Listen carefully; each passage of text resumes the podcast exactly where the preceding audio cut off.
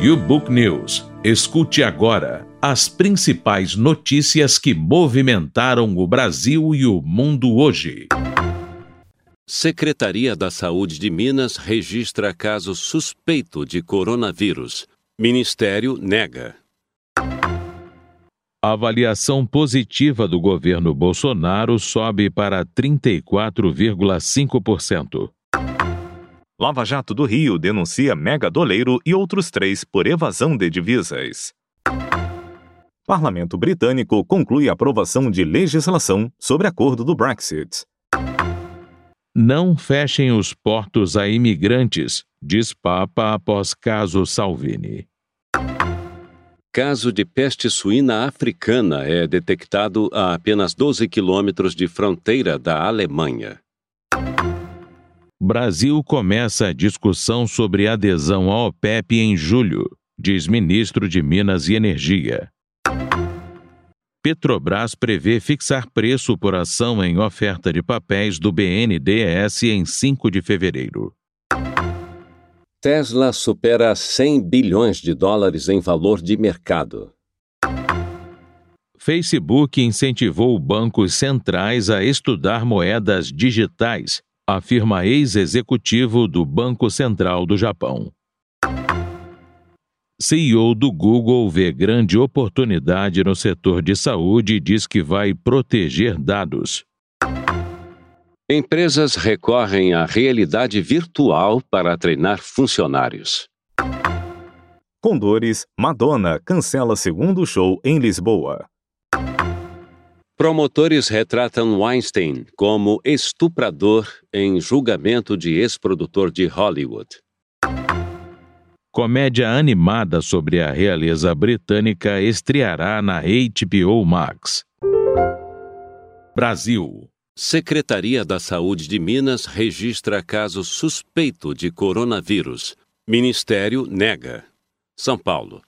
A Secretaria de Saúde de Minas Gerais informou nesta quarta-feira que foi registrado no estado o primeiro caso suspeito de infecção por coronavírus em uma paciente que chegou a Belo Horizonte, vinda da China no último sábado. O Ministério da Saúde, no entanto, nega que haja casos suspeitos no país. Segundo o comunicado da Secretaria de Saúde de Minas, a paciente brasileira e com 35 anos de idade veio de Xangai e foi atendida em uma unidade de pronto atendimento da capital mineira com sintomas respiratórios compatíveis com doença respiratória viral aguda. O caso foi notificado como suspeito, tendo em vista o contexto epidemiológico atual do país onde a paciente esteve. Foi considerada a hipótese de doença causada pelo novo coronavírus, que é microorganismo de alerta sanitário internacional, considerando o potencial pandêmico com alto risco à vida e impacto assistencial, disse a secretaria em nota. Apesar de não apresentar qualquer sinal indicativo de gravidade clínica, a paciente foi conduzida rapidamente para o HEM, Hospital Eduardo de Menezes. Todas as medidas assistenciais para redução de risco de transmissão foram tomadas. De acordo com o Ministério da Saúde, no entanto, o caso noticiado em Minas não se enquadra na definição de caso suspeito da Organização Mundial da Saúde, OMS. Ainda de acordo com a nota da Secretaria Mineira, a paciente estava clinicamente estável e o caso seguia em investigação. A secretaria disse ainda que a paciente afirmou que não esteve na região chinesa de Wuhan onde foram detectados quase todos os casos de infecção pelo coronavírus e não teve contato na China com pessoas que apresentassem sintomas da infecção. Os exames capazes de confirmar ou descartar a hipótese diagnóstica encontram-se em andamento em laboratórios de referência, disse a Secretaria Mineira. Não há previsão de quando os resultados desses exames ficarão prontos. De acordo com informações da TV estatal chinesa, citando o governo da província de Hubei, da qual Wuhan é a capital, o número de mortos pela nova cepa, até então desconhecida de um coronavírus, subiu para 17. O número de casos confirmados na China é de 544. Também foram confirmados casos nos Estados Unidos, Tailândia, Coreia do Sul e Japão. A Organização Mundial da Saúde iniciou uma reunião de emergência para decidir se o surto representa uma emergência de saúde global. Brasil. A avaliação positiva do governo Bolsonaro sobe para 34,5%. Brasília. A avaliação positiva do governo do presidente Jair Bolsonaro subiu para 34,5% em janeiro, ante 29,4% em agosto do ano passado, mostrou pesquisa CNT-MDA divulgada nesta quarta-feira. O levantamento mostrou também que a avaliação negativa caiu para 31% em comparação com 39,5% em agosto de 2019. A avaliação regular foi a 32,1% ante 29,1%. A margem de erro da pesquisa é de 2,2 pontos percentuais. Já a aprovação ao desempenho pessoal de Bolsonaro avançou para 47,8% em comparação a 41%, enquanto a desaprovação recuou a 47% de 53,7% anteriormente. A pesquisa do Instituto MDA para a Confederação Nacional do Transporte CNT ouviu 2.002 pessoas entre os dias 15 e 18 de janeiro em 137 municípios de 25 unidades da federação. Brasil. Lava Jato do Rio denuncia mega doleiro e outros três por evasão de divisas. A força-tarefa da Lava Jato no Rio de Janeiro denunciou nesta terça-feira Dário Messer, conhecido como Doleiro dos Doleiros, e outras três pessoas por evasão de divisas nas chamadas Operações Dólar Cabo, uma espécie de rede paralela para movimentar ilicitamente recursos, informou a assessoria do órgão em comunicado. As operações ilícitas de evasão de divisas no período de 2008 a 2012 envolveu a remessa para fora de 2,5 milhões de dólares. Dois acusados são advogados que até atuaram na Lava Jato como defensores de delatores. Não foi possível fazer contato com a defesa dos envolvidos. Mundo. Parlamento britânico conclui a aprovação de legislação sobre acordo do Brexit. Londres o Reino Unido se aproximou ainda mais da saída da União Europeia em 31 de janeiro, quando a legislação exigida para ratificar seu acordo com Bruxelas passou por sua etapa final no Parlamento nesta quarta-feira. O projeto se tornará oficialmente lei quando receber a sanção da Rainha Elizabeth, algo que pode acontecer já na quinta-feira. Nesta quarta, a Câmara Baixa do Parlamento derrubou as alterações que a Câmara dos Lordes fez na legislação, incluindo uma cláusula para garantir proteções para crianças refugiadas após o Brexit. O primeiro-ministro britânico Boris Johnson se recusou a aceitar qualquer alteração no projeto de lei do acordo de saída, que implementará a desfiliação do Reino Unido da União Europeia, enfrentando parlamentares da oposição que dizem que ele endureceu seus termos. Os lordes poderiam ter tentado restabelecer as mudanças, mas optaram por não fazer isso, permitindo que a legislação superasse seu obstáculo final. Os partidários conservadores do Premier conquistaram uma grande maioria na Câmara dos Comuns em uma eleição geral no mês passado, permitindo ao governo encerrar mais de três anos de disputas no parlamento sobre a saída do Reino Unido da União Europeia. Mundo. Não fechem os portos a imigrantes, diz Papa após caso Salvini. Cidade do Vaticano. O Papa Francisco disse nesta quarta-feira que os políticos não deveriam fechar portos para imigrantes desesperados, falando depois que um tribunal deu sinal verde para prosseguir com uma investigação contra o ex-ministro do Interior anti-imigrantes da Itália, Matteo Salvini. Em todo o mundo, homens e mulheres imigrantes enfrentam viagens arriscadas para escapar da violência, da guerra e da pobreza, afirmou Francisco durante a audiência geral semanal no Vaticano. Muitas vezes eles não têm permissão para desembarcar nos portos, são explorados por traficantes criminosos. Alguns políticos os tratam como números e os veem como uma ameaça, disse ele, deixando de lado em parte seu discurso preparado. Os comentários do Papa, que tem feito da defesa dos imigrantes uma parte essencial de seu pontificado, ocorrem dois dias depois de uma decisão do Comitê do Senado italiano, que pode levar a um julgamento de Salvini por suposto sequestro de imigrantes.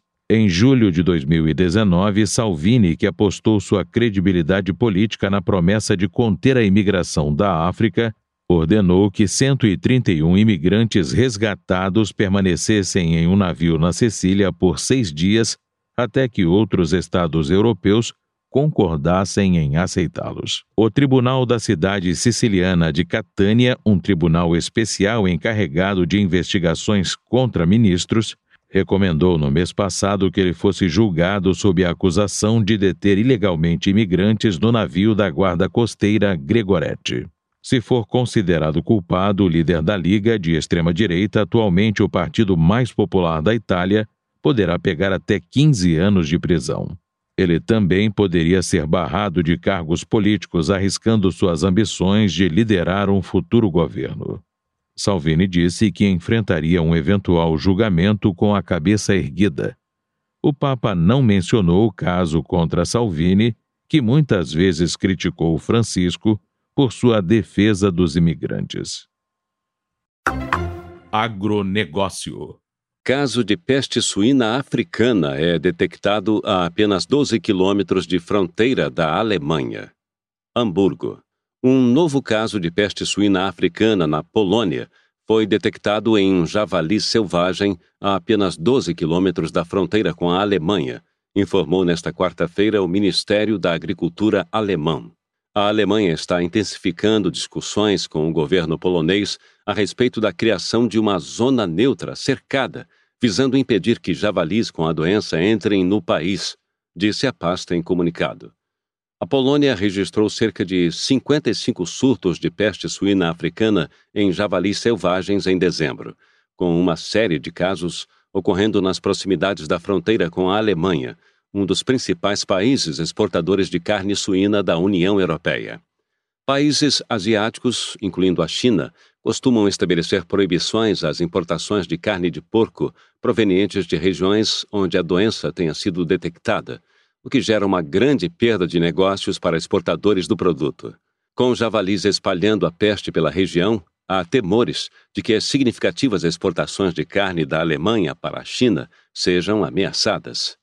A ministra da Agricultura alemã, Julia Klockner, e seu par polonês, Jan Krzysztof Ardanowski, chegaram a um acordo no início desta semana para intensificar medidas conjuntas para conter o surto de peste suína africana na Polônia e evitar a chegada da doença à Alemanha.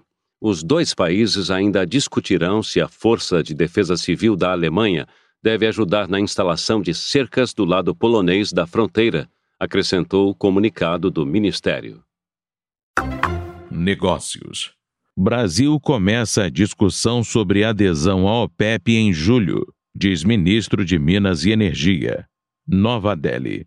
O Brasil começará discussões sobre adesão à Organização dos Países Exportadores de Petróleo, OPEP, durante uma visita à Arábia Saudita em julho, disse o ministro de Minas e Energia, Bento Albuquerque, nesta quarta-feira. Eu tenho uma visita à Arábia Saudita no meio do ano e então nós poderemos começar a discussão disse Albuquerque a Reuters, acrescentando que a entrada do país no grupo não aconteceria neste ano. O presidente Jair Bolsonaro insinuou a ideia de uma adesão à OPEP em outubro passado, mas a possível entrada no cartel não foi bem recebida pelo setor de petróleo, uma vez que produtores temem que, nesse caso, o Brasil tenha que aderir a cortes de produção acertados entre a OPEP e outros produtores. Questionado sobre se o país iria restringir sua produção em linha com termos da OPEP, Albuquerque afirmou: é uma questão de negociação. Nós temos que começar discussões. A Arábia Saudita está na presidência do G20. Eu estarei lá em julho. E então nós podemos começar a discutir. Nós temos que começar discussões sobre uma associação à OPEP. Tanto a produção quanto as exportações de petróleo do Brasil estão em alta no momento. O ministro afirmou também que 2020 será um ano melhor para o Brasil, com a produção estimada em 3,5 milhões de barris por dia, BPD, contra 3,1 milhões de BPD em 2019. Já as exportações devem chegar a 1,4 milhão de BPD de petróleo em 2020, ante 1,1 milhão de BPD em 2019. Em geral, o Brasil quer produzir 4,3 milhões de barris de óleo equivalente por dia, BOEDP, em 2020, ou 13% a mais que em 2019, segundo Albuquerque. Nós vamos também aumentar nossa exploração de petróleo e gás. Nós continuaremos com nossos leilões. Temos planejados três leilões para 2020, afirmou. Ele também disse que o Brasil está confortável com os atuais preços do petróleo, com o Brent, referência internacional, em cerca de 64 dólares o barril, valor apontado como justo por Albuquerque. Negócios. Petrobras prevê fixar preço por ação em oferta de papéis do BNDES em 5 de fevereiro. São Paulo.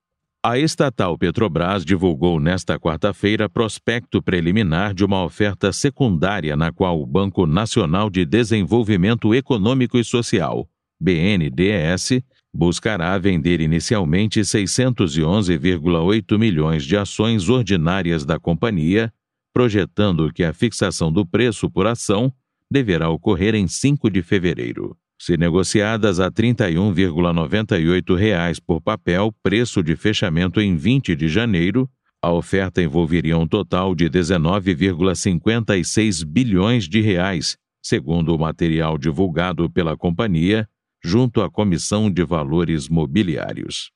O BNDES disse que a oferta pública global poderá ter valor de até 5,6 bilhões de dólares, 23,5 bilhões de reais, se considerado o lote adicional que pode elevar o volume de venda em até 20%, a depender da demanda pelos papéis. A oferta será feita no Brasil e no exterior. O início de negociações das ações da oferta brasileira na B3 é previsto para 7 de fevereiro. A operação decorre do Programa de Desinvestimento de Participações Acionárias em Empresas Maduras e listadas em Bolsa de Valores da carteira do sistema BNDES, que vem em curso desde 2019, afirmou o Banco Estatal em comunicado à imprensa. O BNDES ressaltou que a oferta não envolve as ações preferenciais da Petrobras de propriedade do banco. Negócios. Tesla supera 100 bilhões de dólares em valor de mercado. Bangalore, Índia a Tesla superou nesta quarta-feira a marca de 100 bilhões de dólares em valor de mercado pela primeira vez, ampliando a distância que a separa de Ford Motor e General Motors. A fabricante de veículos elétricos viu seu valor de mercado mais que dobrar nos últimos três meses, impulsionado por um lucro trimestral inesperado, avanço nos trabalhos de sua primeira fábrica na China e entregas anuais melhores que as esperadas. Nesta quarta-feira, por volta do meio-dia, as ações da Tesla exibiam alta de 5,44% a 604,79 dólares. Tecnologia. Facebook incentivou bancos centrais a estudar moedas digitais, afirma ex-executivo do Banco Central do Japão. Tóquio. O desafio imposto pela criptomoeda Libra do Facebook provavelmente levou os principais bancos centrais a criar um novo grupo para estudar o potencial de emissão de suas próprias moedas digitais, disse um ex-executivo do Banco do Japão, BOJ, nesta quarta-feira. Os bancos centrais do Reino Unido, zona do euro, Japão, Canadá, Suécia e Suíça anunciaram na terça-feira um plano para compartilhar experiências para analisar a possibilidade de emissão de moedas digitais em meio a um crescente debate sobre o futuro do dinheiro. Hiromi Yamaoka, ex-chefe da divisão do BOJ que supervisiona os sistemas de pagamento e liquidação, disse que a decisão é um sinal de como a Libra desencadeou uma competição global entre os bancos centrais para tornar suas moedas mais atraentes. A decisão mais recente pelos seis bancos centrais não é apenas para compartilhar informações. também é um esforço para manter algo como a Libra sob controle, disse Yamaoka, que durante sua passagem pelo BOJ estava diretamente encarregado das negociações sobre novas tecnologias. Os bancos centrais de todo o mundo aceleraram o ritmo em que pretendem emitir suas próprias moedas digitais, também conhecidas como CBDCs. O impulso do Facebook para lançar a Libra aumentou o debate sobre se os países continuarão controlando o dinheiro nas próximas décadas.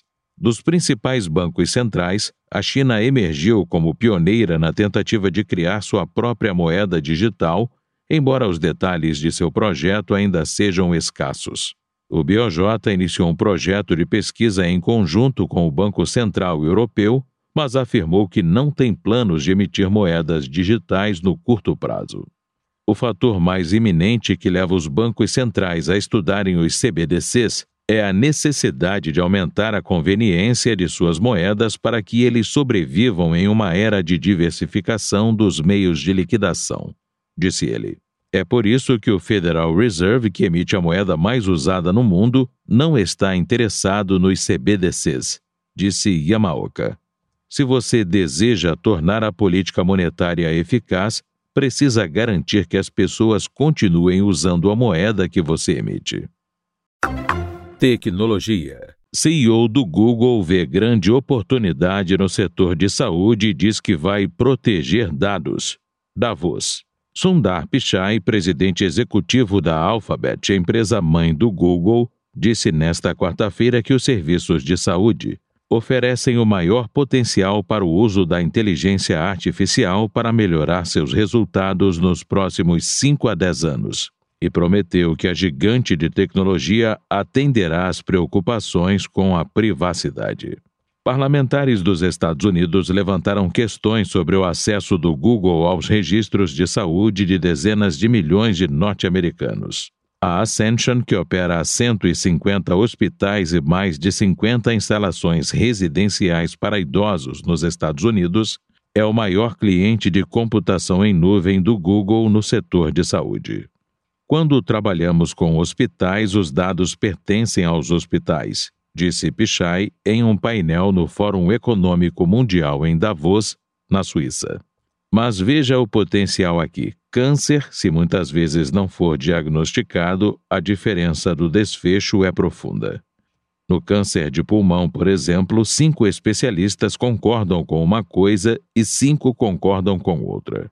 Sabemos que podemos usar a inteligência artificial para tornar os diagnósticos melhores, acrescentou Pichai.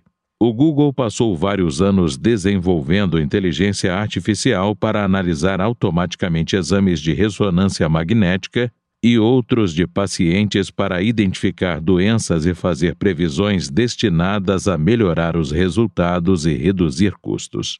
Parlamentares dos Estados Unidos pediram à empresa em novembro que forneça informações sobre outros sistemas de saúde que dão informações ao Google se os clientes da Ascension terão permissão para sair do projeto e se os dados serão usados para vender anúncios. Pichai disse que já existem fortes regulamentos de proteção à privacidade que fornecem uma estrutura para o Google operar. O Google firmou um acordo em novembro para adquirir a Fitbit por 2,1 bilhões de dólares, com o objetivo de entrar no segmento de wearables, e investir em tecnologia relacionada à saúde. Espera-se que a aquisição seja examinada de perto pelos reguladores antes de ser concluída. Tecnologia. Empresas recorrem à realidade virtual para treinar funcionários. Nova York. Treinamento de empregados no futuro não envolverá dramatizações vergonhosas na frente de novos colegas ou cursos online entediantes que levam uma hora cada para serem concluídos. Para a próxima onda de aprendizado no local de trabalho, se prepare para usar um par de óculos de realidade virtual. Em 10 minutos, a aula está permanentemente fixada em seu cérebro. Não é exatamente mágica, nem totalmente ciência, mas está funcionando bem o suficiente para empresas tão diferentes quanto Walmart, Fidelity Investments e Accenture. É isso que os pilotos fazem há 50 anos. Você pilota o avião sem pilotar o avião, disse Derek Belt, fundador e presidente executivo da Strive VR, provedora de treinamento imersivo baseado em realidade virtual, com sede na Califórnia. Podemos dar isso a qualquer funcionário de qualquer área. No Walmart, o programa de dois anos depende do uso de vídeos em 360 graus de realidade virtual para permitir que os funcionários vejam situações de diferentes perspectivas. Atualmente, equipamentos de realidade virtual estão em mais de 4.500 lojas da rede e cerca de 800 mil associados passaram por treinamento com eles, disse Andy Trainor, vice-presidente de aprendizado do Walmart nos Estados Unidos. Para ensinar habilidades sociais que envolvem qualidades como comunicação, trabalho em equipe e liderança, o módulo de empatia do Walmart começa na perspectiva do atendente do caixa. Você vê uma fila movimentada e clientes alinhados. Mas então a perspectiva muda e você é subitamente o cliente. Você observa o contexto de por que essas pessoas estão chateadas. Um pai com seu filho bebê está com pouco dinheiro para comprar remédios. Um homem atrasado para ver sua filha em um show porque seu carro quebrou e ele precisa comprar cabos de ligação. Uma mulher abalada comprando coisas que seu pai precisa porque ele acabou de ser internado em um hospital. Os atendentes de caixas podem ficar muito robóticos e autônomos. Todo cliente tem uma história e há uma razão para a qual eles estão com determinado humor, disse Trainor a mensagem que a empresa espera transmitir. Você pode ajudar a melhorar o dia do cliente em vez de piorar. Medir habilidades sociais não é fácil, mas a maioria das empresas descobre que o retorno do investimento em realidade virtual ocorre no tempo economizado e nos funcionários com melhor desempenho. Cultura. Condores, Madonna cancela segundo show em Lisboa. Lisboa. A lenda do pop Madonna cancelou outro show na capital portuguesa, Lisboa, a cidade que inspirou seu mais novo álbum, Madame X, pois sofre com dores decorrentes de lesões, anunciou nesta quarta-feira a promotora da turnê. A promotora Everything Is New divulgou uma nota no Facebook pedindo desculpas aos fãs e agradecendo-lhes os votos pela recuperação de Madonna. Lamentamos sinceramente a decepção para os fãs devido às mudanças imprevistas e de última hora no cronograma, afirmou o comunicado. O concerto de quarta-feira à noite foi o segundo show que a estrela cancelou desde o início de sua turnê europeia em 12 de janeiro, em Lisboa, onde vive desde meados de 2017. Desculpe, tive que cancelar esta noite, escreveu a cantora de 61 anos no Instagram após o primeiro cancelamento no Coliseu dos Recreios, em Lisboa, no domingo. Mas preciso ouvir meu corpo e descansar.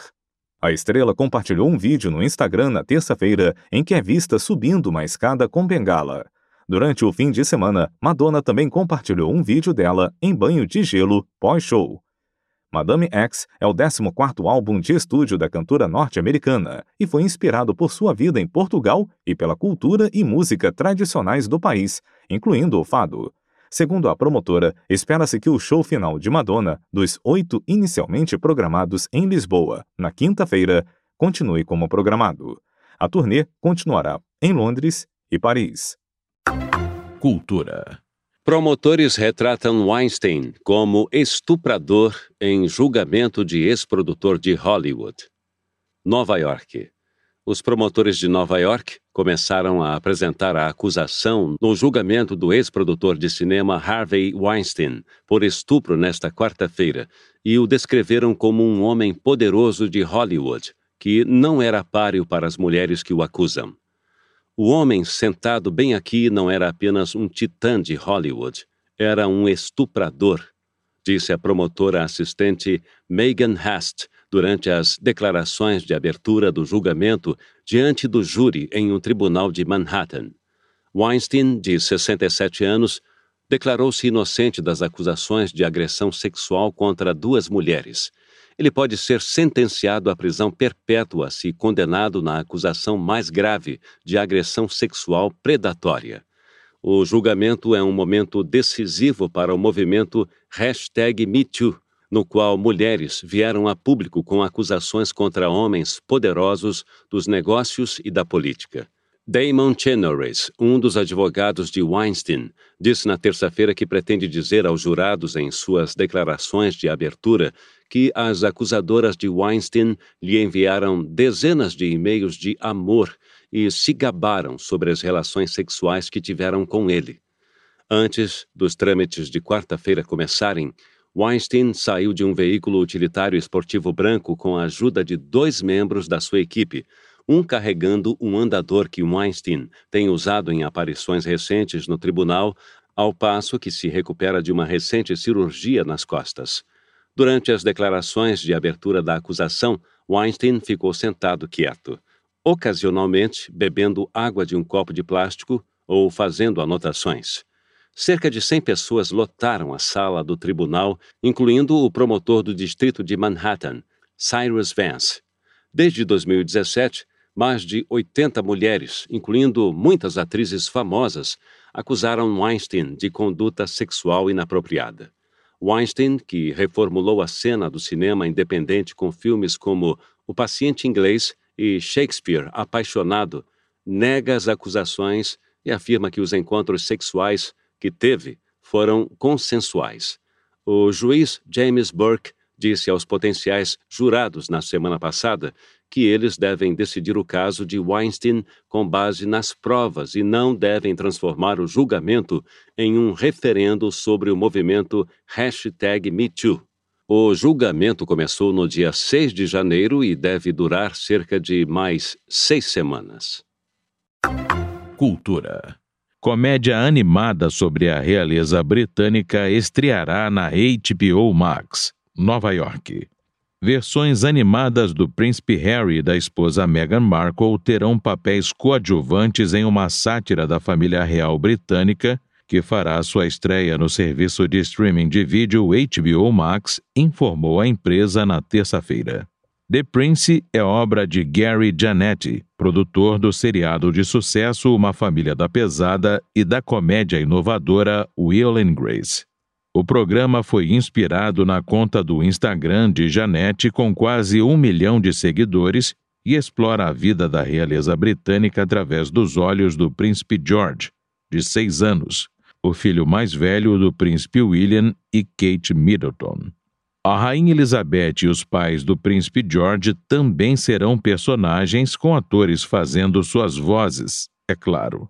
O sinal verde da série animada ocorre quando o príncipe Harry e sua esposa tentam sair do centro das atenções e se afastar de suas funções na família real, um movimento que abalou o palácio de Buckingham e dominou os tabloides britânicos. Janet escreverá e será produtor executivo de The Prince, a 20th Century Fox Television da Walt Disney está produzindo a série, cuja data de lançamento não foi definida.